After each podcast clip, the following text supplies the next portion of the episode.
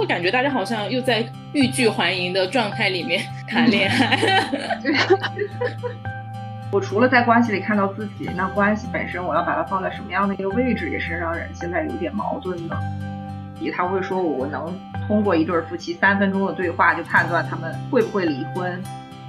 你觉得这个事情过去就过去，但是其实，在伴侣中，这个事情如果没有讨论好，它会反复的重现。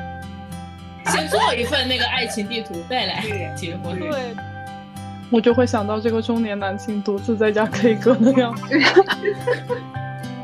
这种冲突型的关系比合作型的婚姻，丈夫的死亡率高出了十一倍。Hello，大家欢迎来到刻意练习，我是灰雁，我是可心，我是西雨，好久不见，好久不见，嗯哼，我们有点懒惰最近，可以是有点忙碌。然后最近不是第那个在家人又播第三季了嘛，嗯，然后我就拉着西雨和可心跟我一起激情观看。在家爱人是芒果台的一档综艺节目。它是有三对儿已经离婚或者是正在离婚边缘的伴侣共同旅行十八天。呃，在这期间会有节目组设置的一些互动环节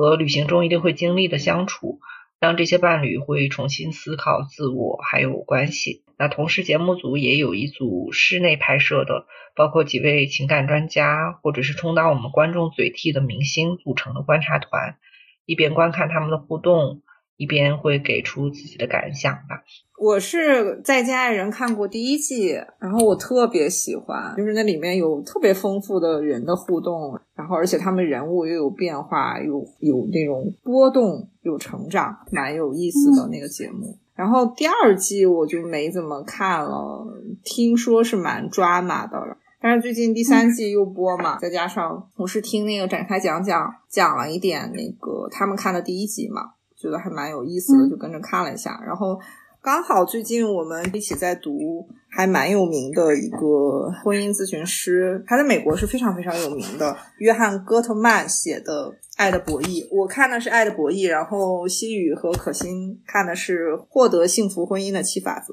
就这两本书，其实还是有一些内容是交叉的嘛，但其实都跟这个节目，我觉得是有非常深度的互动。我觉得我们可以一起来聊一聊。我也是，其实是慧燕来找到我的时候，我才去临时补的档。从第三季看了一些，然后又回过头去看第一季的东西。其实我因为我听说很久了嘛，一直没有怎么看，但是有看到很多人在讨论了。呃，而且我包括我，我觉得包括这个节目出来之后，大家对于关系当中的很多符号的东西，好像都有一些更多的讨论了。包括嗯，比如说大家说常说的一些依恋的模式啊。然后关系当中自我的那个部分，其实都会越来越多的呈现在大家面前。然后我也有想到这几年也会感觉到，好像大家对于关系当中的感受越来越复杂了。就是一方面，好像大家会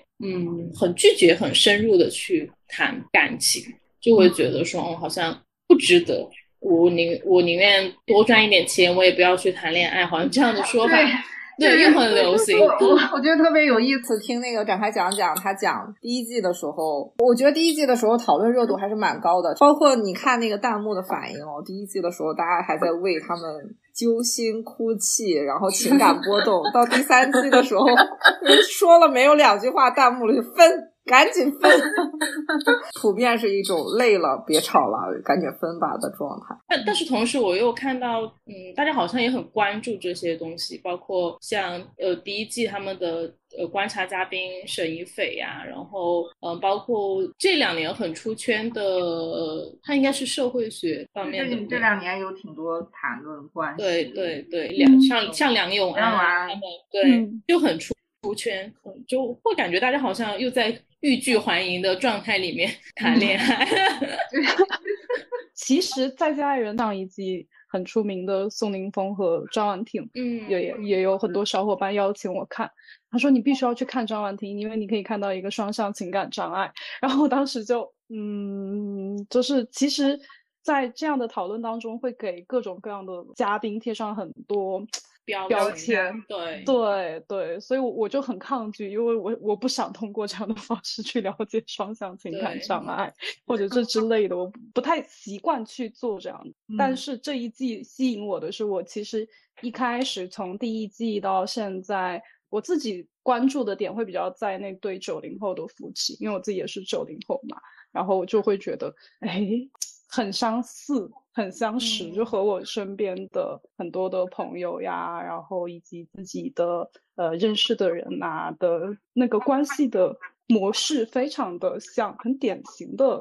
我们这一代的人会面临的一些挑战，他们的关系是，嗯嗯。嗯对，我觉得这里也要我们做一个小小的声明，就是尽管它是真人秀，但我觉得那肯定有节目、有剪辑，以及因为它是节目，其实背后的很多东西是没有办法去完整完整的呈现出来的。所以，其实我们讨论的，它只是节目剪辑呈现出来的一个角色，并不代表是这个人真实的是什么样子，是完全不能说我通过这一个人讨论到所有人的情况，也不能说通过我们看这个节目，当我们讨论这个角色的时候，就代表这个人真实是什么样子。嗯嗯，是的，是，但同时，就是大家，我我觉得那个讨论，比如说你第一季的时候还在为他们哭、为他们笑，就是看的时候，我会在想在看什么，就是我会觉得那是一种生活方式上的想象，以及是一种人际关系、伴侣关系的一种模板。我们通过看他们的关系，会反思自己的关系。或者是反思自己和伴侣的互动，或者甚至是，比如说啊，这个张婉晴怎么样，或者是老王怎么样的时候，我们也是在看我自己这个人，作为我的人格也好，或者是我对关系的需求到底是什么样也好，其实都是在做一种自我的对照和反思。我觉得西语说的那种大家的欲拒还迎，就是一方面呢，其实关系、恋爱、伴侣关系这些，我觉得是呃人不可缺少的，就是对你生活你就是需要伴侣，你就是需要关系。你哪怕我现在不谈恋爱，但探索自己或者知道自己想要什么，这是人的本能，这是人必须的情感需。但另一方面，好像这个整个氛围、社会氛围就会让人越来越不太敢去，我要我要投入多大的精力，或者是我要投注多大的希望去在放在这种伴侣关系上，嗯，所以就会呈现这种欲拒还迎的态度。对我，我觉得也会跟最近这几年，就是包括像女权主义意识的发展，然后给到更多的女性，好像重新去看待性别，然后我的伴侣，然后我的未来的一种方式。我也会感受到这个部分，尤其是在异性异性恋的关系里面，好像要去讨论这个部分，就更有更多的需要站在性别的视角去谈论的内容。慧苑刚刚说的这个，就是慧苑刚刚提到的，我们是很需要亲密关系，或者是各种各样的人际。然后我想到，其实因为我我们现在其实大家现，我觉得现在比较就是追求自我的实现嘛。然后在这个过程当中，其实呃，怎么去做到这件事情，我自己的经验就是，真的是和别人的互动和不嗯同的人的对冲，特别是亲密关系这个 能量非常大的，能够让我呃可以算是凶猛的 了解到自己、看到自己、认识到自己的嗯在意呀、需求呀，和我自己其实在做的事情，都是别人的反馈中对互动中得到的。嗯嗯，呃，这也是比如说我在工作当中的一个感受啊，就比如说嗯很多女性的来访，当因为关系的困扰来到咨询室的时候，她们可能会第一个提出来的咨询的目标是我要学会怎么样爱我自己。就就以前可能我会觉得哦，这是一个很合理的目标，就是我们要先学会爱自己，然后我们才会知道怎么去爱别人。好像就是书上也是这么讲的。但是就像刚刚可心说的，其实我们经常是需要透过别人的眼睛，尤其是我们很重视的人的眼睛，才能够看到我们自己是什么样子的。嗯，因此我们很难单纯的撇开关系，或者是撇开其他的人来谈怎么样爱自己，或者怎么样成为自己。大家就是尽管在骂，但是其实每个人还是一边看一边在反思，或者是去回顾自己的状态、自己的关系嘛。不知道有没有这种调查？感觉可能这种综艺大多数是女性在看，肯定是女性更多吧。嗯就算是有男性，可能也有很多是被女性伴侣拉到一被起在看。朋友、被伴侣强行摁在那里看。生理男性会看，对，是一种关系测试，就是看的时候你的反应对是什么样子，价值观检验。一方面，就肯定这些女性还是在看，因为就像西雨刚才说的，很多人会希望我通过关系来照见我需要什么，或者是我怎样爱自己。嗯，但是另一方面，嗯这个关系我到底要把它放在什么样的位置？好像随着女性主义的发展，会让人陷入一种比较矛盾的状态。因为我会想到我们读的那个书里面，它会反复，就后面我也会讲，这个书里会强调说，进当你进入一段关系，你有没有决定好我要把这个关系放在最前前面，就会决定你做很多选择、做很多行动的时候，这个关系是不是在最前面。但我我会感觉说，可能对于女性来说，我们从小就会被教育成关系是最重要的，或者是伴侣是非常重要的。你常常会把它放在你你自己本人的前面，放在你人生选择的排名非常靠前。但是女性的想法意识都在进步，而男性又没有进步的时候，就会这个关系又会常常让你失望。所以说，在这个氛围下，好像我除了在关系里看到自己，那关系本身我要把它放在什么样的一个位置，也是让人现在有点矛盾的。嗯，其实我觉得慧燕刚刚提到的这个，呃，很重要，而且因人而异的点是，我们选择把关系放到最前面。我觉得它可以是某些时候，它不一定是我是一个固定的一条线，就是我只要进入关系，我所有的考虑就需要为了这段关系去做选择。我可可以，我觉得大家其实在这个部分是需要有一些。进入关系前期就需要商量和讨论的部分，是我们什么时候有一个这样共同的时刻去做一些为彼此双方的考量。同时，我有的时候就是我需要有自己的做自己的考量，跟我有仅跟我有关系的，以及做自己考量的同时，我真的有需要伴侣的支持。可能我们还是要考虑清楚，或者是你起码要知道有几个选项，你要付出什么样的代价，就是这样的代价是不是有多大程度上跟我个人的追求是相悖的，或者说我我愿意去承担嘛，或者是嗯。嗯，我我可能会付出到什么样的程度？我也会觉得说，不代表说关系结束就所谓的坏结局就 B E 了，但我我会觉得说，如果能好好的结束，那也算是一个 H E，就是我觉得结束也是关系中非常重要的一个部分。可能怎么样的结束，呃，是好的，那也关乎到所谓我这个人本身在追求什么，我这个人在意什么，什么是我的价值观。嗯然后我想先介绍一下最近在读的那个书嘛。这个书是就是现在我的督导 Michael 介绍的，然后我读完了之后，我就理解他为什么特别喜欢这个书。他这个作者呢，我觉得他很聪明，就是一方面他应该很会去营销自己，就其实我在看的时候，我觉得他这个书在卖他的那个训练营。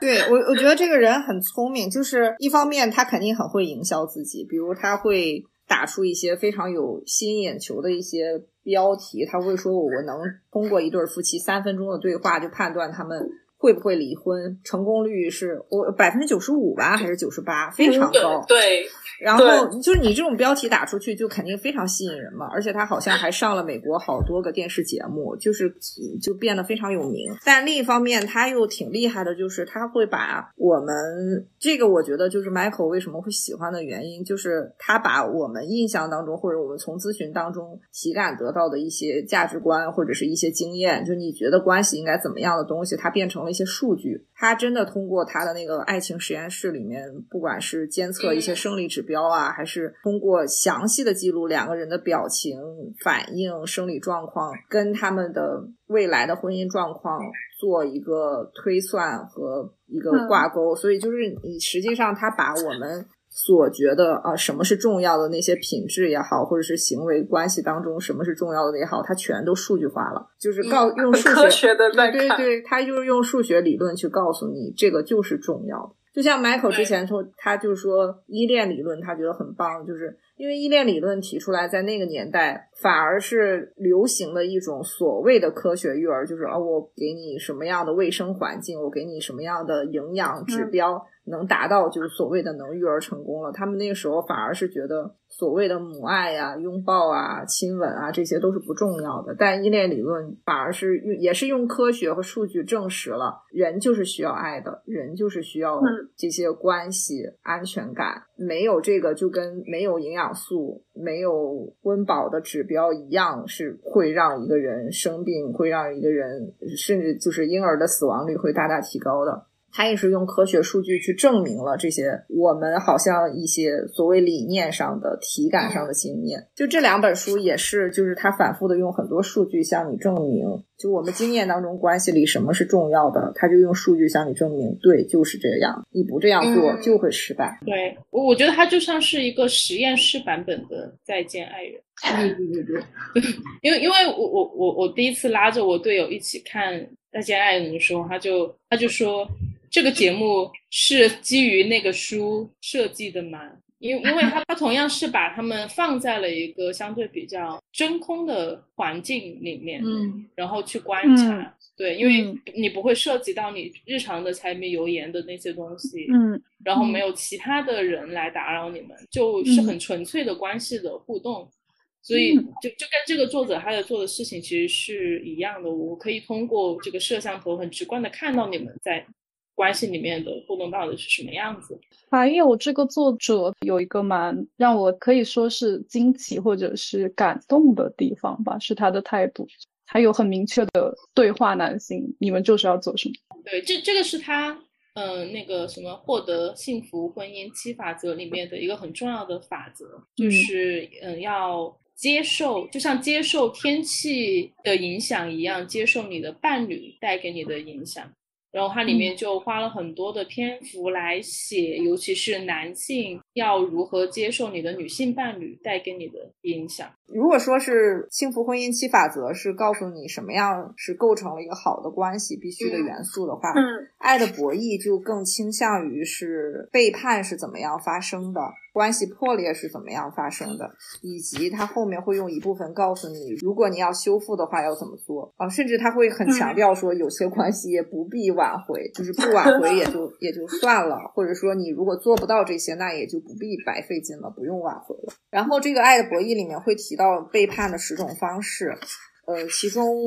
第一种他就会说。不完全承诺，嗯，他会认为这是一种肤浅的约定。就所谓的不完全承诺，就是好像我们确定了要交往，或者说我们确定了要结婚，但这个好像只是一种形式，或者是口头上你这样说了，可是从心底里你没有，你从来都没有想说我现在是一个有伴侣，或者是我现在是一个结婚了的人，你没有从这个角度去思考。就所谓的没有把我们放在我的最前面的话，很多时候，比如说你会觉得啊。他怎么耽误我的时间了？或者是他怎么没有像我想象中那么做？实际上就是你没有准备好，你你在心底里没有准备好接受对方可能给你生活来带来的影响。嗯，所以其实这两本书是我觉得非常实用的，可以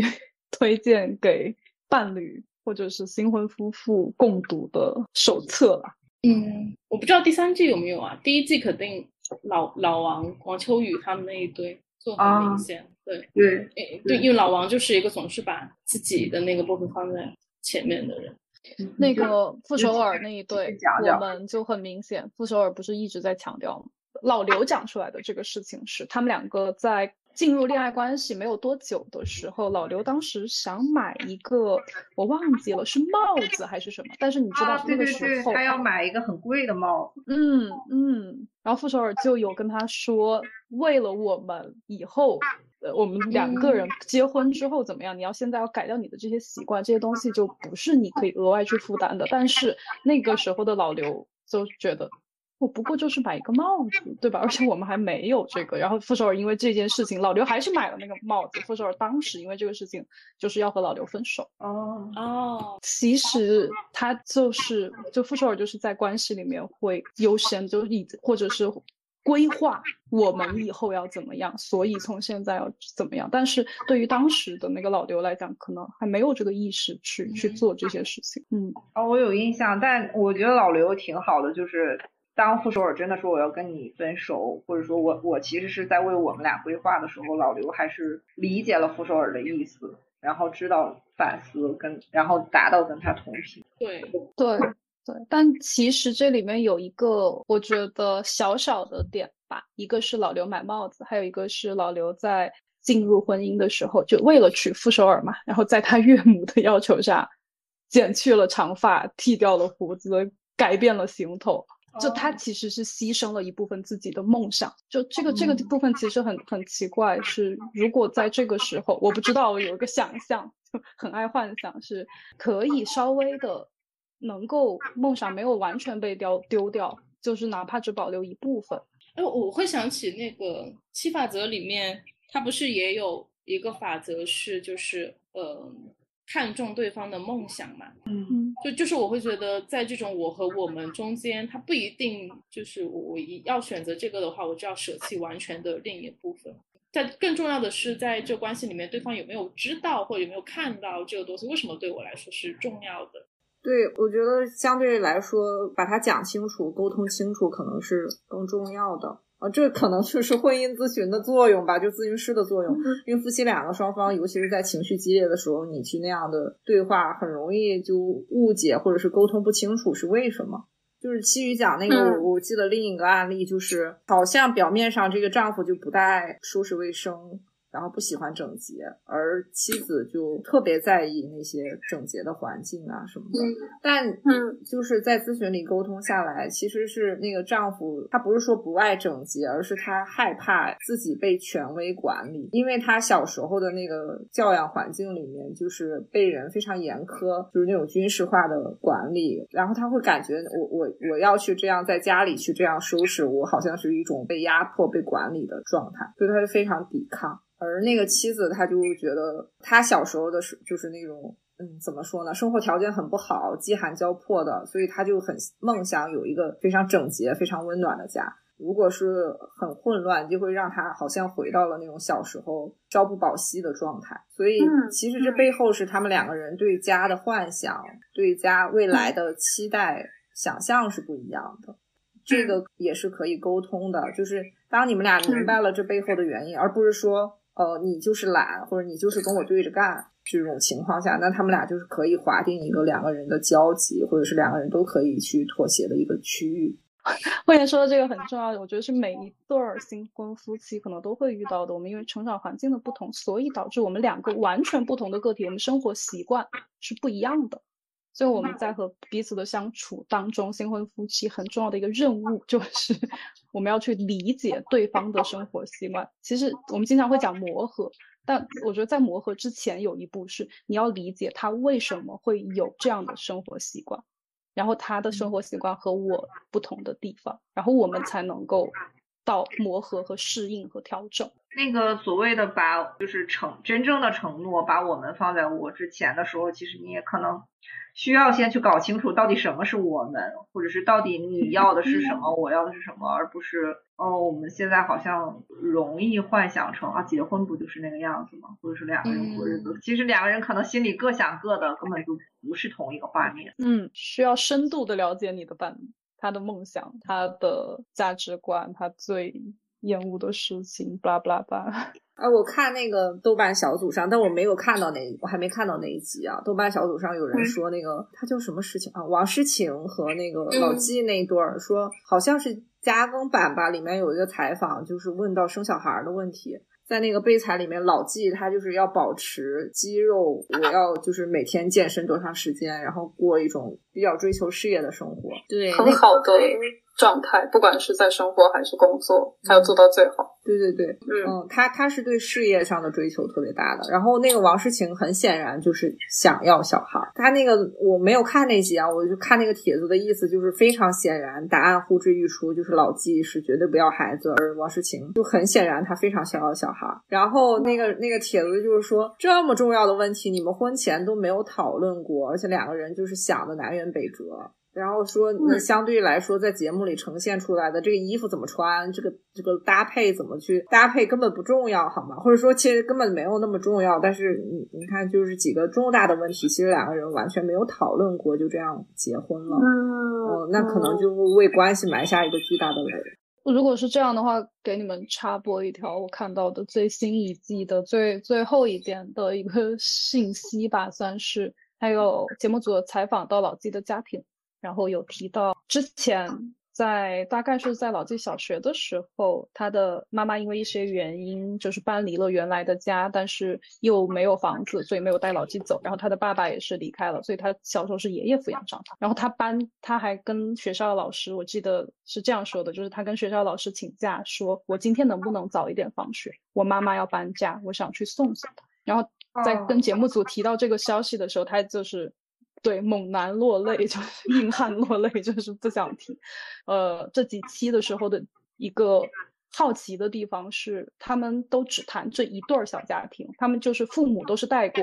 的，就不太了解他的成长环境。但是独独提了老纪，我觉得这就是别人最不想提的。干嘛？老纪其实问了节目组很多次，是每个家庭都就是你们采访每一对儿吗？为什么要跟我聊这个？就他其实不想提。但是还是在这样的一个公众的环境下被杀，不知道后面他会不会再采访其他家庭？哎，我觉得前面反正我我能理解。哎，其实这个这个节目啊，就不管是第一季还是我看的现在这个第三季，我觉得他们这几对儿里面都有一些其实没有展现出来的信息。嗯嗯，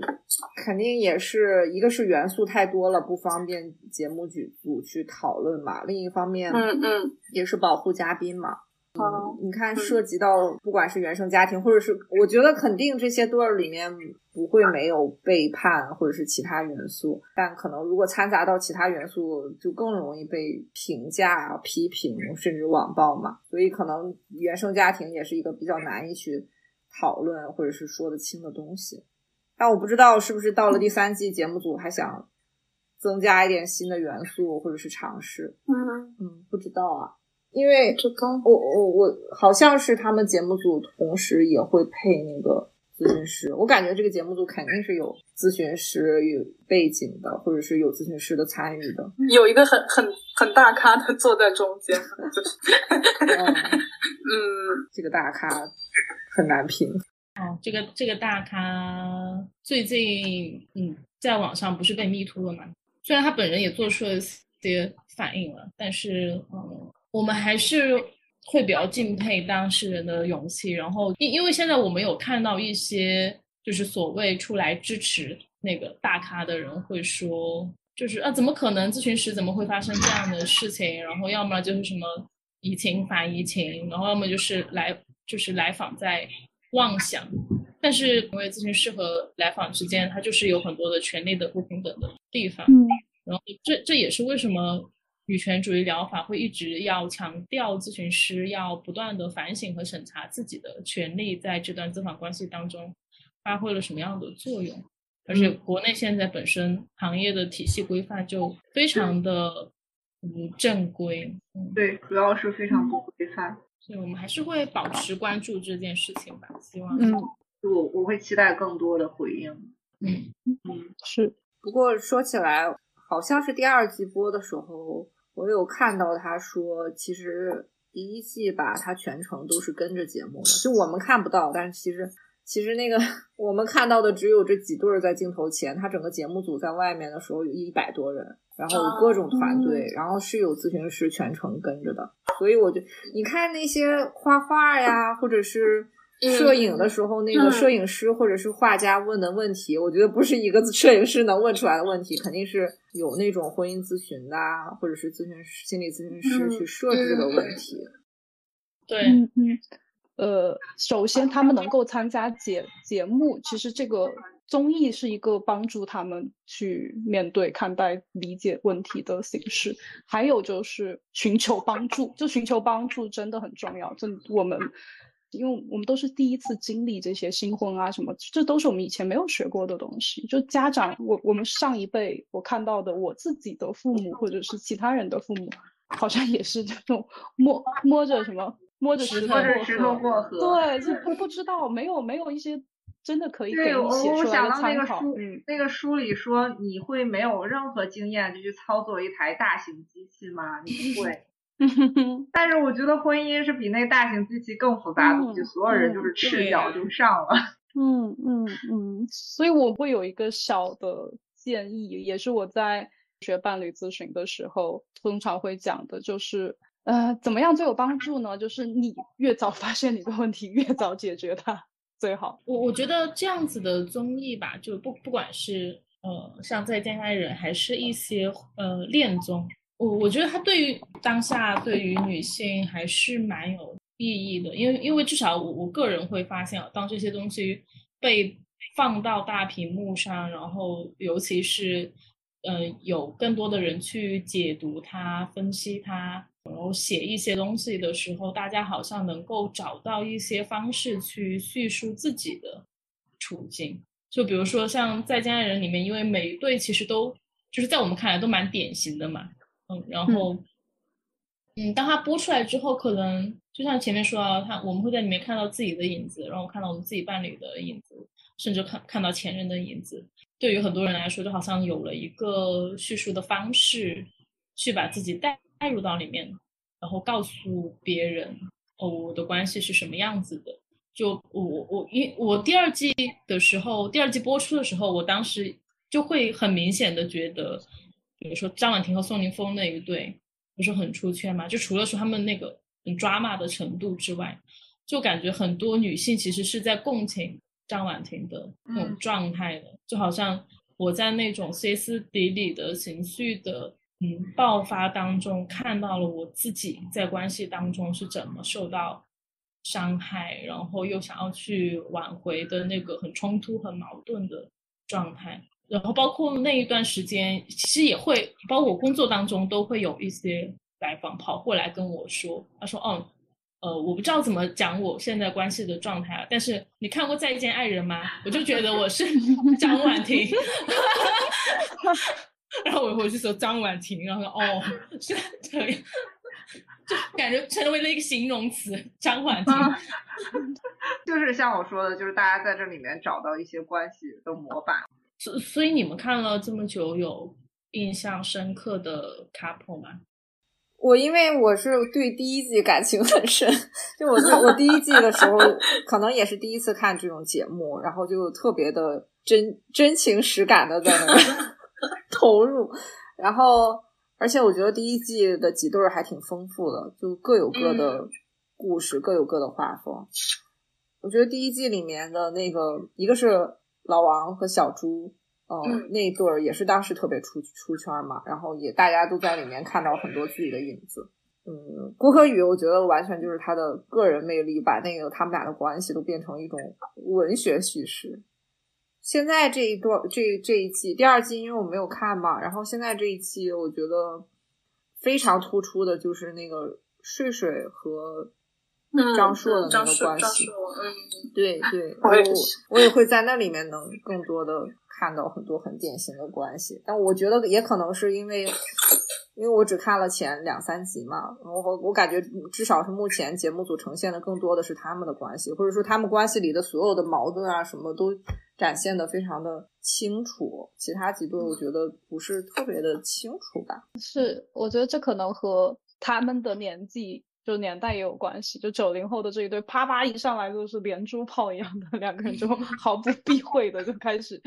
对嗯抗，然后，然嗯后，然后另外两个就是多少还是，我觉得还是有点，还是比较克制的。就是要么就是呃有一方能够很主动、很明显的挑起这个话头，呃会比较抓眼，然后要么嗯就是你很明显看得出他们两个的关系有很大的问题，就像像第一季郭柯和张赫，就是你肉眼可见他们两个在无限的回避对方的视线的那种状态，你都不知道你你都回避成这样，为什么还要来上节目的时候，反而会引起 很多人的关心。可能就是那个第一季的朱亚琼和这一季的睡睡都是那种好像脾气很大，好像就是经常在发疯的那种状态。嗯嗯，但但为什么他们这几对儿会呈现的特别的清晰、一览无遗？好像你关系里的什么东西都马上呈现出来。就是我记得第一季的时候，很多网友都说那个朱亚琼就是来报仇的，就是他上这个节目就是来报仇，就是让那个就是老王暴露，就是看你你你有多过分，或者是让大家评评理，他有那种感觉。尽管就是后面其实后面就是网友开始各打五十大板，老王就骂一会儿老王，骂一会儿小猪，但是那个时候肯定朱亚琼是觉得。我在这个关系里缺乏怎么说呢？就我我希望别人给我评评理，然后就是他希望去展露他的委屈、他的愤懑，或者说他在这个关系里体验到那个不公平。然后我感觉这一季的那个睡睡也是他，哎，其实那个老王跟那个张硕都有相同的地方，就是好像看起来朱亚琼和睡睡都是那种一点就着、暴涨式的，然后好像经常在发疯，但是他们两个人都有那种。呃，我怎么就是这个睡睡上一季的那个朱亚琼是那种我有很多委屈，然后或者是很多我从你这儿得不到的东西，然后这一季的睡睡就是我都已经做到这样了，我对你那么好，或者是我这也做了那也做了，怎么你就是没办法将心比心呢？你怎么就是不回应呢？他肯定是很希望有展现这一部分的，而我会感觉那个老王和张硕都有那种。让大家看看你可你可是怎么发疯的，让大家看看我脾气有多好，或者是你看你你这样多可怕之类的那种那种状态。哎，这个这个又让我想到，我我在看那个七法则的书里面的时候，那个作者其实也有讲嘛，好像有婚姻当中有就异性恋的关系里面，可能有百分之八十多的矛盾其实是由女性来提出来的。嗯。这就这就会给人一种好像好像都是女的在发疯，对，都是女的在发疯，都是女的在找茬，然后这也过不下去，那也过不下去的样子。但本身关婚姻里面就是有这么关系当中就是有这么多问题存在，总要有一个人去把它给指出来。我我觉得这个可能也和我们确实是情绪感知能力更强一些的，嗯，或者我们面临的问题就是更多，嗯。都有，我我我刚开始看这两本书，我特别不满意的就是他反复强调说男性是有多么的不会处理情绪，男性的生理指标是有多么的容易受激惹，因为他就是脆弱，因为他 他书里提到就是有一种很危险的情况，因为他们不是那个爱情实验室会监控很多生理上的指标嘛，他就会发现，比如说你的心率加快、血压升高啊，你的激素分泌、呃肾上腺素分泌增高啊等等。就是一种非常危险的信号，就是代表你们进入了一种情绪的激惹、激抗的时期，那那个矛盾就很难处理。然后他就会反复强调，男的就更容易进入这种生理上的激惹的状态，或者是男的有多么不善于处理情绪。我刚开始就觉得啊，那责那责任怎么都是女的呀？然后我我后来会想说，这不是说从生理上就完全就代表男的就不善于处理这些问题，是男的被培养成这样。就是他，他从小就没有这种训练，而我们女的就社会文化上从小就要求你要共情、善解人意、提供情绪价值这些，所以我们是被训练出来去容易去处理这些。当然，这不是所有女性或者是男性都是这样，但文化上会更倾向于去这样训练女性。就好像你，我会想到一个比喻啊，就是像你小时候就如果常常做数学题，你你。初中、高中，你数学一一路成绩都还不错，然后你在大学的时候学高数，你可能会刚开始觉得很难，但你可以学习，可以拆解这些问题。我要从哪里入手？有几个解法，然后你就慢慢就能钻研。尽管这个钻研的过程你也可能会很痛苦，但你最终能把这个题解出来。你知道我有能力处理。但另一方面的一些人，可能我从小就是一看这数学我就懵了，我就死机了，就是完全不会。我如果一个。初中数学都不及格的人，扔给他一个高数题，他可能就是没有这个去解题，或者是我就只想逃跑。因为我记得我有看到一个好像关于冷战的一个例子，就是他有讲到，呃，男性的生理结构，就是还有女性的生理，关于大脑的那个部分，是在面对一些高冲突下，他我们脑中的一个什么，对于就如果是性别是男性，他会提前熔断，所以他就愣在那儿了，就是他在吵架的时候就不回应了。因为他没有办法再继续回应，因为他脑里面那个弦断了。但是女性的那个熔点就稍微高一点，她还她还能够再持续的输出，所以，我我们其实会看到展现出来的，好像就是哎，女的女性在咄咄逼人，而男性一一言不发。我觉得他其实，我我当时的理解是在提供一个视角，从生理上让我们试图理解、互相理解对方吧。但是我想到王朔呃张硕的那些行为，我就我我还是很生气。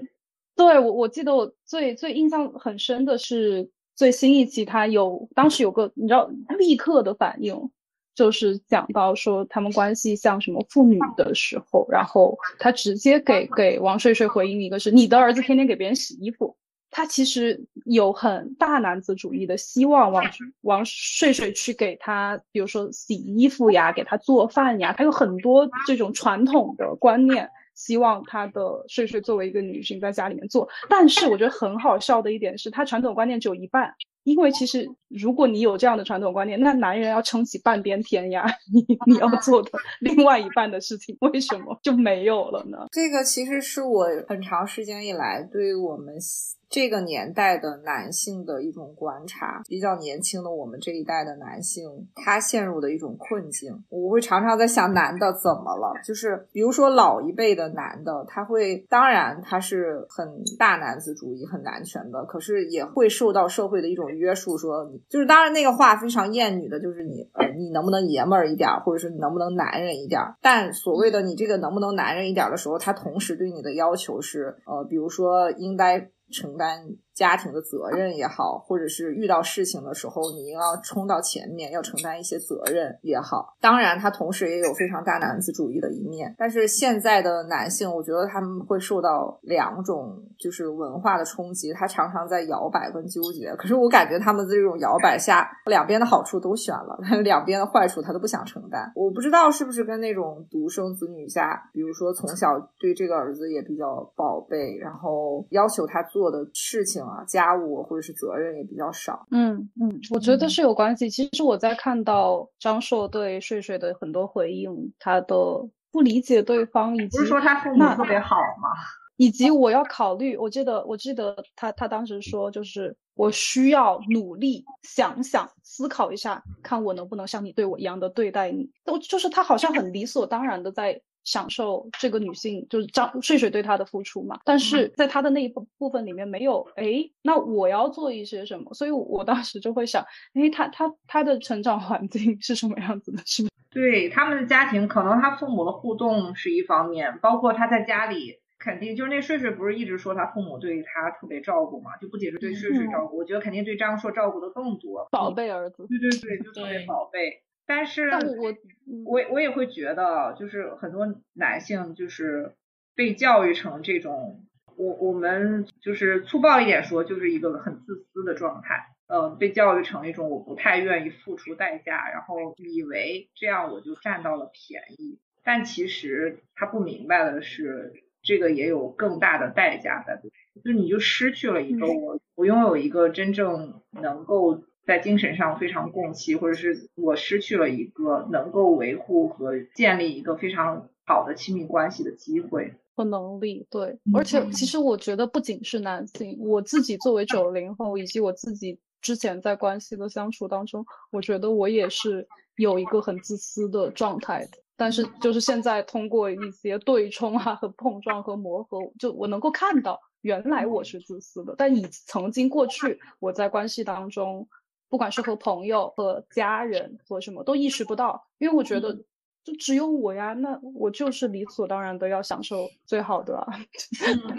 嗯，但是其实这种所谓的自私啊，或者是所谓的那我只要管好自己就好了的时候。你就缺乏了跟其他人的互动，和你缺就是你失去了那个参与的机会。嗯嗯，因为我不是之前做儿保医生嘛，然后我会观察到，比如说可能孩子满月查体的时候，爸爸还会来，爸爸还会在旁边参与。渐渐渐渐的，就是就像这个男性常常在家务劳动中，或者说他在他自己的家庭里，父母什么都不让他干，可能带孩子的过程中也常常容易出现这种，哎，你什么都不会，或者是哎，算了，你不要。要参与，他可能也会觉得说，哦，那不让我干，我更高兴了，或者说他可能会常常在这种带孩子也好、家务也好需要他付出的时候，他就退缩，或者是往后退一步。表面上看起来，我就卸掉了很多责任跟义务嘛，表面上好像是一种占便宜，但嗯我们所说的那种丧偶式育儿，比如我们这一代，你会明显的感觉很多都在说自己跟父亲是没有这种情感上的沟通和交流。比如说，你常常常会跟妈妈聊天，但很少见到爸爸和孩子的那种深入的沟通和聊天。所以说，那个男性他表面上占到了便宜，但他也失去了跟其他人、跟自己的孩子、跟自己的伴侣建立亲密关系、建立精神上沟通的这种能力。嗯，而且你看那个张硕，他不是觉得很委屈嘛？就是他吵架的时候，我觉得他那个生理指标肯定也是高的，他的那些血压啊、心率肯定也是高的，他也难受，但他就退缩了。他就是一那个睡睡给他一万次机会，他一万次都退缩了。他表面上以为这样，我好像逃避了一次责任，但他一万次都不去应对，他一万次也没有这个处理的能力，他永远都没有办法跟别人去真正的沟通。我觉得这到最后反而会成为就是最让人难受，因为因为我想到那个七法则里面有提到嘛，男人在婚姻当中最害怕听到的一句话就是哦，我觉得我们需要谈一下，就是好像前面的一切都粉饰太平过去了，然后当你的伴侣提出这句话的时候，你就知道我不得不去面对这个了。但是当你不得不去面对这个时候，它已经变成了最后的那一根稻草，因为你不知道要怎么样去谈，我我要谈什么，嗯，之前就没有这个基础啊，嗯，谈的最后就是谈崩掉。就这样的丧偶式的家庭结构非常的多嘛，在母亲做的更多，然后以及孩子就和母亲更亲密的情况下，就那家家庭里面好像自然有一个灰色的地带，就是那个男人孤零零的在那里打游戏。其实，在一个部分不觉得他做的不好，或者不管是一开始什么原因，也是剥夺了他作为丈夫和或者父亲的权利。实际上，与其说剥夺，他自己放弃的部分更大。当然是也是在这种文化下了，就是男性就一次觉得说，哎，今天那个我这个抱孩子没抱好，你训了我，那那算了，我就放弃了。两次，嗯，下次喂奶也没喂好，算了，放弃了。慢慢越积越多，最后这个活就彻底不属于他了，或者说这个育儿的工作就彻底不用我参与了。因为他有的放弃身后，有人给他接着啊，有有有表面上你的老婆啊，你的妈妈在做，对吧？对。就是有人给他托底，但是就回到伴侣关系里面，这又是会让他的伴侣一次次的失望，嗯，恶性循环。因为《爱的博弈》里面会提到一些当面对冲突的时候的所谓的滑动门时刻，就是比如说当你们遇到一个事件，就好像那个一个伴侣的一方把这个滑动门打开。他或他需要的是对方的一个回应，这就是一个邀请和对方需要去做的一个选择。但如果我把这个滑动门打开了，你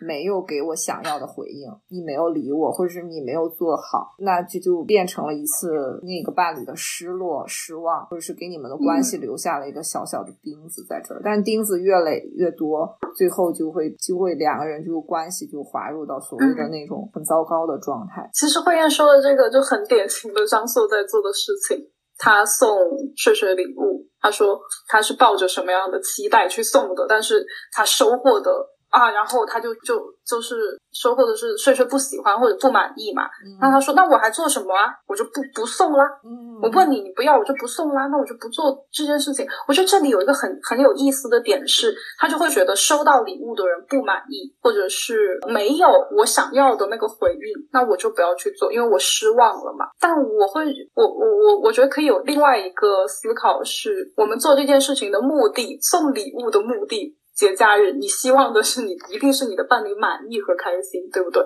但结果如果是他不满意、不开心，难道不应该反过来思考一下？那我下次要怎么样可以让对方满意？因为我送礼物是目的是这个嘛，我没有达到我的目的，我的结果是这样，结果变成了哦，那我就不要不要去做，就是很简单粗暴的在就就他俩的关系里，是是也挺有意思的，就是他每天都在疯狂的指责他，但是每天其实又在不停的给他机会。就他每天有无数个滑动的时刻，就是这个饭你有没有给我送啊？座椅你我坐在你旁边，你有没有收拾啊？然后我生病的时候你怎么样？就是他不停的在观察他，不停的在给他机会。然后那张硕就是次次都放弃。我觉得其实能够看出来，就是很纠结。《爱的博弈》里面说的那个三个盒子的所谓的三个盒子的选择。就是在讲遇到冲突的时候，伴侣可能双方的互动会进入的三种情境。他会讲三个盒子，一个是所谓美好盒子，就是一个最佳最理想的状况；然后一个中性盒子，然后还有一个就是糟糕盒子。美好盒子就是好像你们俩发生冲突和争吵的时候，可能很快。一两句话或者是一两分钟就会进入一个修复的状态，两个人可能不管是开玩笑还是快速的就理解对方，或者是两个人就就能够去快速的沟通好，关系就能得到一个修复和重建，这是一个最理想的状态。然后一个中性盒子就是，尽管那个气氛还是不那么好的，但是两个人能够在一个。因为他测监测了生理指标嘛，就是在两在一个并没有那么激动，但是在一个中性的情绪下，两个人还能够理性的去讨论或者是说清楚，那我到底哪里不满，或者是我想要什么。而糟糕盒子就是进入了一种捕鼠期，就是你越挣扎越糟糕，然后越陷越深的那种状态，然后两个人的争论中会变得就是我们刚才说的那种生理上的怒不可遏的状态。最后就是两个人的沟通会越来越糟糕，而在这个糟糕的沟通中，他也会分几个步骤，就所谓伴侣会进入这种捕鼠期的步骤。一个是我刚才说的那种滑动门时刻，就是一个伴侣他会发出一个沟通的邀请，而另一方可能会没有做出这个回应的时候，就会界他会界定为这是一个遗遗憾的事件，就这个事件不管是小还是大，两个人就会。变成伴侣中一个没有解决的事情。我特别喜欢他这个理论的一个原因，就是他会说到一个蔡格尼克效应。就我们会在世俗意义上，比如说劝伴侣的时候啊，或者是啊有一些呃传统的那种婚姻咨询里面会说啊事情已经过去了，我们现在向前看，或者是过去的就让它过去了。我们会常常听到这样的话，但是这本书会。在好几章里面反复强调这个所谓的蔡格尼克效应，就是一个叫蔡格尼克的心理学家发现的一个现象吧，就是说我们对于那些未完成事项的记忆力要远比对于那些已完成和已终止的事件的记忆力要强。所以你觉得这个事情过去就过去，但是其实在伴侣中这个事情如果没有讨论好。它会反复的重现，卡在那儿了。对，就像扎在两个人心里的一颗一根刺，就是卡在那里了，就无限的循环，它进行不下去。然后睡睡和张硕，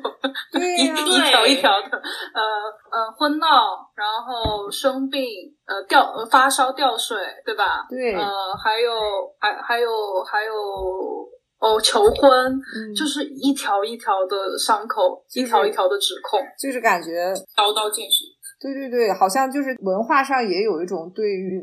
所谓的翻旧账的指责，但是实际上这本书，因为我不是说他就是用一些客观指标告诉你什么是对的嘛，人家就是用一些客观的指标告诉你这个不解决就是进行不下去。因为其实睡睡的那些，比如说婚闹也好，或者是掉水也好，其实是对于这个人你的价值观。或者是我们俩在关系里到底要以一个什么样的状态对待对方，或者是我们的关系，我要求你要达到什么样的付出等等，这些都是一个原则问题。你没有沟通好，他就会反复的重现，或者是就是成为其中一方心里的一颗刺。他就觉得，比如说你在道德上、你在三观上都是跟我不一致的话，那我还怎么选择相信你？比如说我在生病的时候，你就可以弃我于不顾，那我们是酒肉朋友嘛？我就跟你吃吃喝喝玩玩，然后等下次生病的时候，你又突然消失，我要怎么预期这个人会会会在未来怎么表现啊？这个东西不解决，它就是进行不下去的。如果就是。两个人的关系一直这样的话，他他就说这个进入这个捕鼠器的第四步就是消极诠释，就是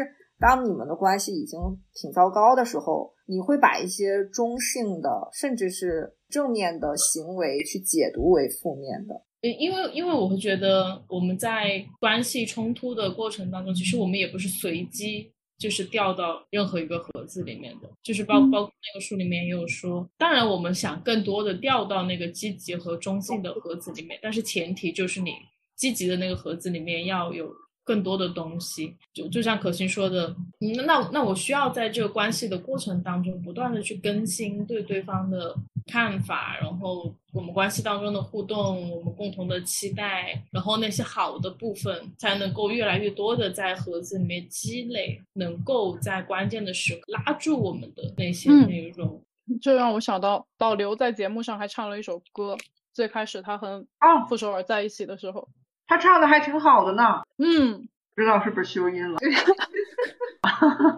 我就会想到这个中年男性独自在家 K 歌的样子，就他那个一看就是平时也要唱的。老刘的可能在前几期的惯用语，那就是哎，我就是这样的性格，我不喜欢去追，然后我就是这样的人。然后，但我在看到他在说这些的时候，我的感觉是我感觉他他有一个圈，你知道吗？天然的他在节目里他就有一个金钟罩一样的东西，把自己罩起来，他还反锁了，把这钥钥匙扔了，就就傅首尔就是敲不开他，对他敲不开他，就是他其实在说，我觉得那样是为他好的时候，让他的伴侣没有办法去了解。你到底要什么？因为我不说，他他自己会呈现一个我也不知道。对我觉得他一定也是迷茫的嘛。但是同时，你你就是把自己隔离起来了，别人靠不近你。其实这是一种，就是就是很很冷漠的表达方式。不过不过这个其实，在节目进行当中能看到，他那个钥匙好像找到了，他那个玻璃好像变薄了一点，他甚至愿意就是去卖出去了。因为我第三季后面几集还没看嘛，我不知道能看到他的生活特别的匮乏。就是当当他们搬去上海之后，他原来的那种，我相信他原来在老家的时候，可能还会有朋友圈子，那种能倾诉一下或者是能说心事的情况。但是现在，然后他整个社交都断了，然后变成了一个我每天就是接送孩子。那傅首尔这么忙。他就整个人，他找不到自己的价值，也嗯嗯，没有任何的出口跟社交。你哪怕去健个身呐，或者你去钓个鱼呐，就是也没有自己的爱好，就整个人就我我觉得在这种生活状态下，不管他是什么性格的人，就会陷入那种抑郁的状态。对，我觉得他确实像慧燕所说的，他前面可能两三期的那个。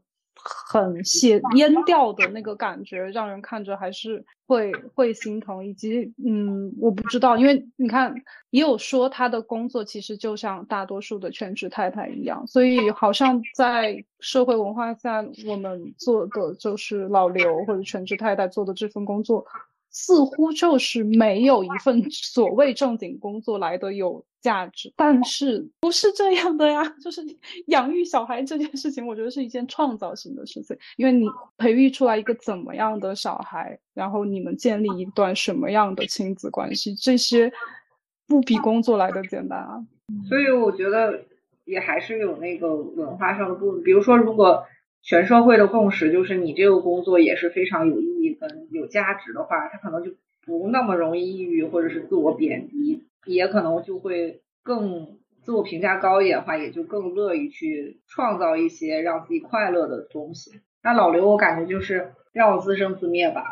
我这样都是为你们好，这就是我能做的全部。他不是反复说傅首尔的成功跟他无关，他就觉得做我我现在的生活都是毫无价值的。这个很有意思的是，老刘好像知道这件事情，你知道，他还给张硕提议，哎，你一起玩游戏，那你就带上睡睡一起嘛，你给他建个账号。他知道两个人需要一些共同的兴趣爱好，需要一些时间去相处。嗯，但是我没有，但是我们好像真的是在面对别人的时候是知道的，面对自己的时候，这这些节目里面，傅首尔不停的在。调解别的人的关系，我笑死我。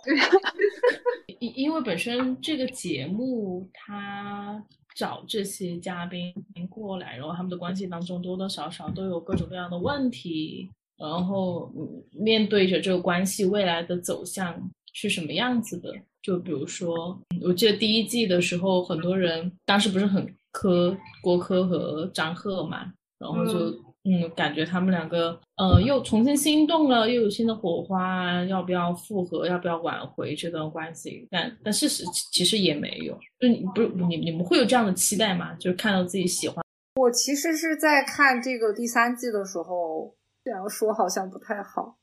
就是我再次重申，这只是节目里呈现出的角色，绝对没有针对个人的意思。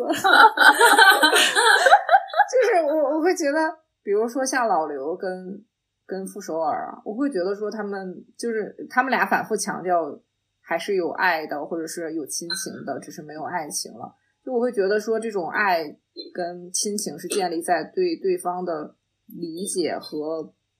我知道你是一个好人。我信任你的状态之上的，但另一对儿，我就觉得，嗯，如果对方的价值观甚至在道德层面就没有办法跟你达成一致的话，那就算了吧。而且就是连日常的每一天的沟通都这么累的话，我的期待不是说你们能复合，我的期待就是你们你们赶紧去各自成长吧，过自己的人生吧，就是差距太大了。其实我会觉得说，哪怕是好的分开，也是需要建立在对方的这个人有一些底线的东西是值得你信任的。我觉得可能哪怕是通过这个节目让他们更。加了解到彼此其实是不合适的，或者是呃，至少现在就比如说更新了，我们重新认识了，发现我们的友谊呀，或者是我们的爱情，就是已经不是我期待的、我想要的那个人了。我觉得这样去在了解的过程当中去分开，其实也是一个对于双方而言都是一件挺挺挺好的事情。对对对，我我会觉得说这个对于分开也是很重要的，就不管是分开还是。在一起哦，就是当你们去梳理我们俩到底哪里出了问题，或者是我们呃各自的位置上到底差距有多大，有多么不匹配的时候，其实也是一个看见和了解的过程嘛。那起码在这个过程中，你必须要知道我站在什么位置，对方站在什么位置，我追求的是什么，对方追求的是什么。这本身就是一个了解自我、了解对方的过程。而我觉得这种。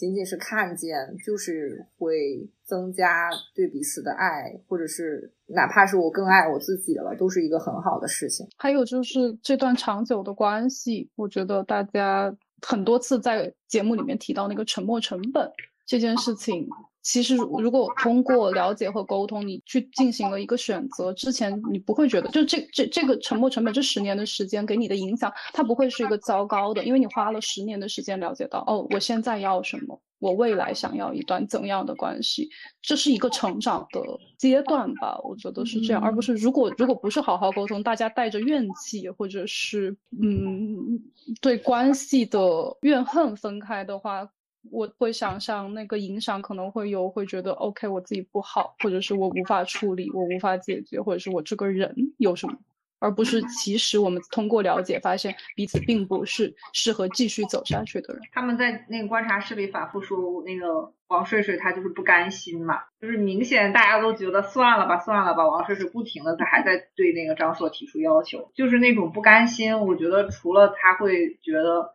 还有一丝希望对方能不能改变之外，可能还有那种巨大的迷茫跟不解。比如说迷茫，我到底我们的关系到底出了什么问题？怎么回事就这样了？以及迷茫，那对方你到底是怎么了？我我我怎么就没办法改变你了？或者说我们俩怎么就沟通没有办法达成了？等等，他肯定都是有很多嗯想不清楚的地方。如果就这样结束了，就是。当然，沉没成本是一方面，但是如果这个成本付出了，我任何成长或者是任何东西都没想明白，就这么结稀里糊涂的结束了，对这个人来说也是可能是一个个人的，我们刚才说的没有办法过去的一个坎儿或者一根刺吧，就是他这个个人他就会觉得这个事情没有解决。我我会觉得，相对于所谓的我们在更多的了解和认知之后，放下这段关系所付出的沉没成本而言，那那我困惑的、迷惑的、更纠结的，处在这个关系当中更长的时间所付出的那个成本，我觉得那个更大吧。就是我好像我都已经感觉到很不对了呀，就我们之间就是有很多的问题。有很多的冲突，但是没有人去挑起它，然后没有人尝试去说出来或者去解决它。我们就一直这样耗着，就是好像在外人看起来是哦，你们还在这个关系里面，你们还在过这样的生活，但是你成实实际上相当于我放弃了其他的可能性和选择，或者我甚至可能放弃我下一个阶段应该去过的人生。然后在刚刚提到可以挽回的关系的时候，其实我觉得那个观察室里面有一对非常好的例子，就我听到 Papi 酱在讲他自己和他的老胡一起的时候说，那我们现在我们当时有一些。对关系修复的策略，或者我们使用的目前都在有效的方法是，我们会一起去咖啡厅喝咖啡，然后聊天聊一下午，然后或者就是观察路上的行人，就他们有夫妻共同的去做的事情，就属于他们两个人的时光。这个是对于你要关系，呃，就是我觉得是一个是他们又熟悉了彼此，又相处了，我觉得是非常好的一个示范。嗯，这不就跟那个婚情咨文里面他们。每次咨询前坐在酒吧里面聊天是一样的。对。哦，我最近我有看，就是哎，好像是一九年的一个英剧吧，叫《婚情咨文》，其实意思就是婚姻咨询的意思。嗯。然后我也看过，就是那个裴春华演的。对对对，我觉得那个剧还挺有趣的，因为它一共只有十集，然后每一集也只有十分钟。然后我看之前，我是以为我会要看一对夫妻怎么样。在做婚姻咨询的过程，费的互殴，这个完全没有出现，就他们的咨询师都只出现在他们两个的谈论当中，我都没有见到他们咨询师具体长什么样子。他们的每一次每一集其实都是一个固定的场所，都是在他们咨询师的咨询室前面的一个酒馆里面，因为他们两个会提前大概十五分钟到那个酒馆，然后一人点一杯酒，就坐下来开始聊天。最开始的时候，他们会聊说，哦，我们今天要去跟我们的咨询师讲什么，然后就会延伸到他们矛盾冲突的一些方面，你就可以听到他们为什么会来到这里，然后是因为那个女主出轨了，嗯，然后他们之间缺少开始缺少性关性生活，然后女女主出轨。然后又讲到了他们声音生婚姻生活当中的一些具体的现实性的问题，比如说那个男主，因为他是一个乐评人，所以他其实大部分时间都在待在家里面，就是写他的那些乐评、流行音乐乐评。但是他他老婆很忙，他老婆是一个医生，对对，所以这也是他很有趣的地方。因为如果说是这个男主出轨了，然后他们才能做婚姻咨询，其实观众的观感是很不一样的。但是但是。这个里面他就会讲到，哦，他们两个其实是想要去挽回这段关系，嗯，让他们怎么是在怎么样在这个出轨的基础上面，然后去沟通，然后每一次咨询之后，他们嗯下一次咨询之前他们会谈论一些什么，然后里面很有趣的还是还有就是他们，因为他们坐的那个地方会看到那个咨询室的大门，所以他们其实每一次可以看到他们前面的那一对夫妻从里面走出来。就他们就会一起八卦，说这一对夫妻他们到底经历了什么？嗯嗯，就哦，他们，嗯，然后他们还还会看到前面的那个妻子走出来打了她的丈夫一拳，然后他们两个就哦，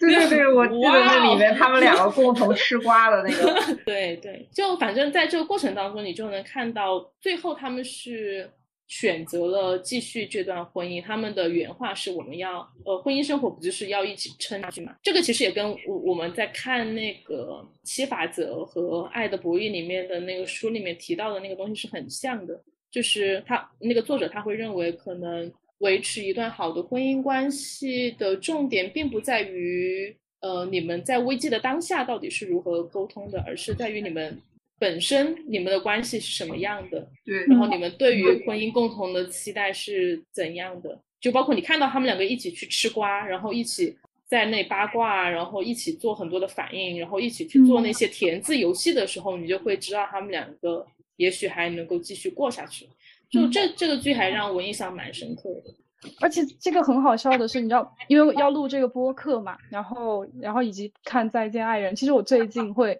在生活当中会问一些我身边已婚的朋友一些问题：你当时为什么选择这个人？你在意他身上什么样的品质？你的梦想是什么？你伴侣的梦想是什么？就是大家通常只能回答上来第一个问题，很有。那那你问你的梦想又是什么呢？哎，就有了，就很具体了。我觉得我老年之后要去怎么怎么样咨询，因为你毕竟是在学咨询，你在做咨询师嘛，你会有很多自我探索，所以我觉得这可能是对于普通人来说咨询师的意义。当你去问一个你的梦想是什么的话，别人不仅觉得非常的抽象，而且可能很尴尬，我去想这个问题。但是咨询师可能会建立一些拆解或者是脚手架的问题，去问出来这个所谓的梦想它具体的图景，它生活当中的互动动是什么样子，我怎么样跟对方相结合，或者我们两个人的那个区间的共同交叉的部分是怎么样，我们俩怎么用具体的方式去实现它，可能都是咨询师或者是你们俩哪怕去聊啊、沟通啊，慢慢可以去问对方的问题。嗯，但但其实就于婚姻而言，友谊是很重要的。你们夫妻双方的其实。这个关系是怎么发展过来的？一开始你们应该是好朋友，你们非常的聊得来，你们很投机，你们有兴共同的兴趣爱好。对，我觉得友谊更重要一些。嗯，对我我最近其实蛮常问我来访的一个问题，就是嗯，因为因为可能他们会在关系当中面对很多的困扰，然后嗯，对方怎么怎么样，我怎么怎么样，这种关系怎么怎么样？哦，我我可能就会问他，那如果你们摘摘掉这个情侣的身份。你会你觉得你会跟他成为朋友吗？就很多人其实会愣住，就可能当关系已经进展到这一步，我都已经很难再回过头去想这个问题了。但是我觉得，它它之所以重要，是因为这个是你们关系当中很蛮本质的一些东西。所以那个傅首尔跟老刘不停的说，我们有友谊有。亲情就是没有爱情的时候，我也蛮困惑的。我觉得，嗯，那爱情就是建立在这些的基础上呀。如果你们俩真的对对方的所有的品质、梦想、追求什么，或者现在想要什么都特别了解，都有那种默契的话，不可能没有爱，不可能没有爱情。我觉得可能这个东西还是错位的，或者说过去曾经有友谊，或者说现在可能还有一些对对方的人品什么的信任，但是所谓的真正的友谊或者现在的对他的理解是。可能是缺失的。我刚突然想到，会不会他口中的友谊和我们口中的友谊不一样？因为我我在刚刚的那个描述当中，听上去呢更像是一种战友情谊，是 生死之交，就不是我们说的那种好朋友，然后大家彼此谈心交流。我我觉得这种友谊其实也是一种蛮新的东西，就是可心刚刚讲的那种，我们嗯彼此了解，然后谈心，然后建立起来的。嗯，我我觉得好像在我看到，包括我们上一辈他们的友谊，都还建立在就可能这种战友情谊啊，有同事同这种这种关系。但是你要说我有多么的了解对方，那我我可能会讲出一些我在价值观上有多么的认同对方。对对，就是我我可能能知道他他家里面是什么情况，然后这种家长 里短的很具体的部分。但是你你要真的说我。多了解对方，或者是知道他的梦想，然后知道他的价值观，好像嗯也很难讲出来。嗯嗯，但其实这个是我们可以去在步入关系之前，或者是决定要的时候去探索。就是你可以掌握你的爱情地图嘛？嗯嗯，有我们有有有参考是可以去做的。不是我，我觉得这本书可以放在那个婚姻登记处。是，先做一份那个爱情地图，再来结婚。对对对。哎，所以他们哦，我记得他们在第一季的时候是有做那个三十多个问题的那份东西。哦，对，那那个也是很有名的。之前我我好像是第一次见到那个东西，是在《生活大爆炸》里面。嗯，没印象了，什么三十多个问题？就是嗯，一个相互了解的三十二、三十二还是多少个问题哦？然后里面也会涉及到这些很细节的，然后跟对方相关的部分。嗯，但但是它更多的是就是建立在我们相互陈述的基础上，而不是像爱情地图，可能是你了不了解对方这个。这个的话，更更多的就是我我自己来说，我在这个部分是什么样子的，然后你你要听到。其实这两本书里面都有非常多的问卷，就是你可以自评的地方，可以作为一个参考和对，嗯嗯，甚至很可能很多问题对于这些伴侣来说都是陌生的。你问他你们互互相了不了解对方，或你问他你你是不是尊重他什么欣赏他，他都会觉得这个问题很陌生。这个我我有做过，所以 我觉得是是有效果的。我更更更新了很多信息，以及这些问题确实在一开始我们会不适应。会觉得很难回答。就是我们普通人生活里就可能很少去想的东西。如果两个人能上，就是了解彼此的位置，然后又能达到一个共识的话，以及其实任何关系，不管是现在处在危机当中的，还是热恋当中，关系都是流动的嘛，它是变化的。嗯嗯，这个书里面，我觉得它挺好的，就是他会反复提出来说，并非所有的婚姻都可以挽救，或者是值得挽救，就不是那种我们传统中认为的劝劝和不劝分啊什么的。然后他他会提到说，比如呃，像涉及到暴力，如果有暴力的行为，那就是绝绝对不在，他就会说是不是我要挽回的范围之内。然后嗯比如说，如果一方有一些人格上的障碍，或者是精神上的障碍，导致他就是没有办法跟人建立起亲密关系，或者他不能在关系里付出，或者是不能跟你在情感上互动，那也就没有办法了，等等。嗯，他会提出一些嗯没有办法挽救的情况，包括说，嗯，即使两个人都没有问题，那如果涉及到所谓背叛、出轨这样的情况，那你们其实我觉得不只是出轨啦，就是所有的，如果你要挽救的话，这个书里会提到说，首先在这之前，你就你可能会有非常多的问题，他会问你，你到底要不要去挽救？可能所有人他第一反应说、啊，那我当然要这个婚姻了，但是你问你很多问题，比如说你真的愿意无条件的去付出，然后做很多的努力尝试，可能在这个过程中你会非常痛苦，或者是不停的祈求对方的原谅，你会真的在行为上做很多，你真的愿意付出这个代价吗？可能当你问出这些的时候，那他可能就犹豫了。那，你要是犹豫的话，那就算了。或者是比如，如果你是啊，他还很好的就是，比如如果那个被背叛的是你，你就没有那个义务说我要必须再给他一次机会，或者是我要给自己定一个期限，让我在这个期限内恢复或者是原谅他，这个是没有必要的。嗯，我觉得这个都还挺好的。以及哦，由此他就会列了一个列表，嗯，我觉得对普通人来说也是挺有帮助的。就是如果你的治疗师提到了以下任何一条，你就赶紧换掉它。我觉得这个 快讲讲，快讲讲，快快说，排雷。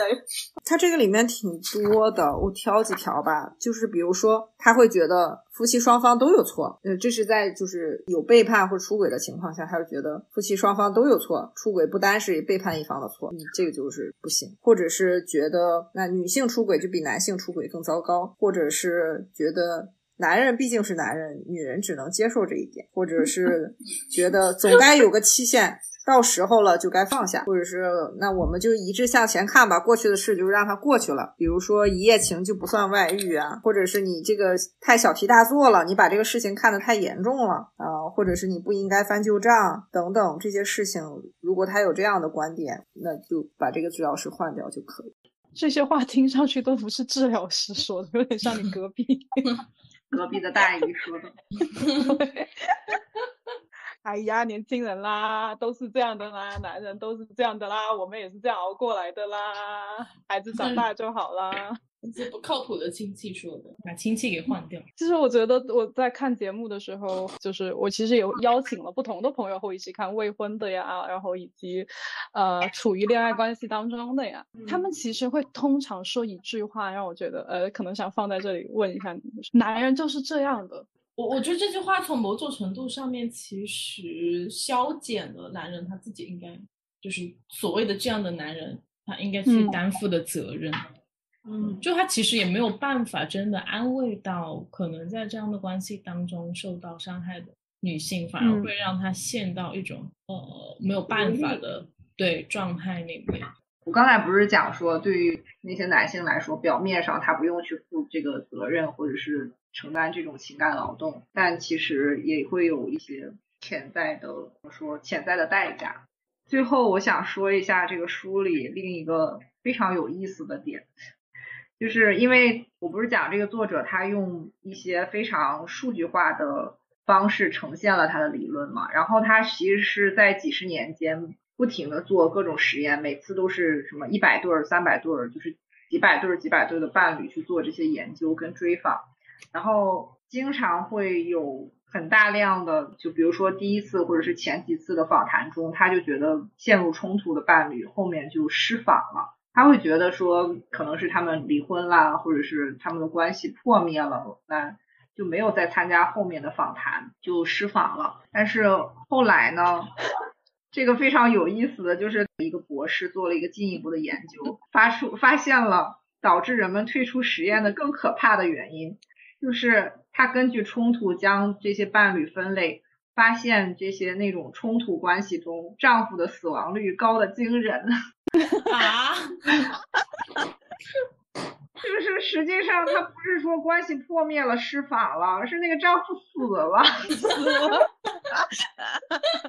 就 是他说，在二十年的时间里，他们的死亡率高达百分之五十八，而在合作型关系中，丈夫的死亡率只有百分之二十三。就是这二十年间，那个死亡率，这种冲突型的关系比合作型的婚姻，丈夫的死亡率高出了十一倍，也比那些混合型的，就是关系里丈夫的死亡率高了七倍。就是就是，我觉得，嗯，表面看起来好像她在回避呀什么的，但是我们不知道，因为他数据就显示丈夫的这些血压、心跳、压力指标的。影响是更大的，就是不和的婚姻是对她影响更大的。那在这样的影响之下，觉得换那些基础病的风险肯定是要更大的。嗯，表面上看起来我 OK，我没有参与婚姻生活，我也不用去应对你的情绪困扰，不用付出什么情绪价值，但是这些压力也一直都在的。你不处理的话，就会影响你自己的身体健康啊。所以女人只是发疯，男人就是要命啊。对，这书里就是说，长期的孤独才是更猛烈的毒药，朋友们。真的哎，好可怕。呃，我我我又另外想到，我之前在看，嗯，就是有一本书叫《寂静码头》，它是研究的，嗯，台湾基隆的码头工人的，呃，一本人类学的书籍。嗯，它里面就有讲到，因为那个时候很多的码头工人都是男性嘛，然后当基隆基隆的码头的呃航运业非常发达的时候，这些男人都是不着家的，就是下了班之后会去酒馆喝酒，然后甚至嫖娼，然后找找小姐。但是当后后面航运业慢慢衰落之后，他们发现他们就成了家里面的那个。不被待见的人，就哪怕呃，我回家跟我的孩子一起吃饭，但是饭桌上没有一个人想跟他说话，然后吃完饭大家都回房间了，他就一个人坐在客厅里面，就变成那样子的一个形象。跟日本那种退休领到退休金的那个中年男人，嗯，就是他们虽然好像嗯之前引号的逃脱了很多家庭的责任，但是他们没有从这个家庭里面获得任何的东西，所以。可以在关系当中主动做一点什么，为了生命安全，为了老年幸福。就今天主要介绍这这个书比较多。对，我们今天不知不觉讲成了一个读书会。就是这个书很好啊，因为这个书真的很好。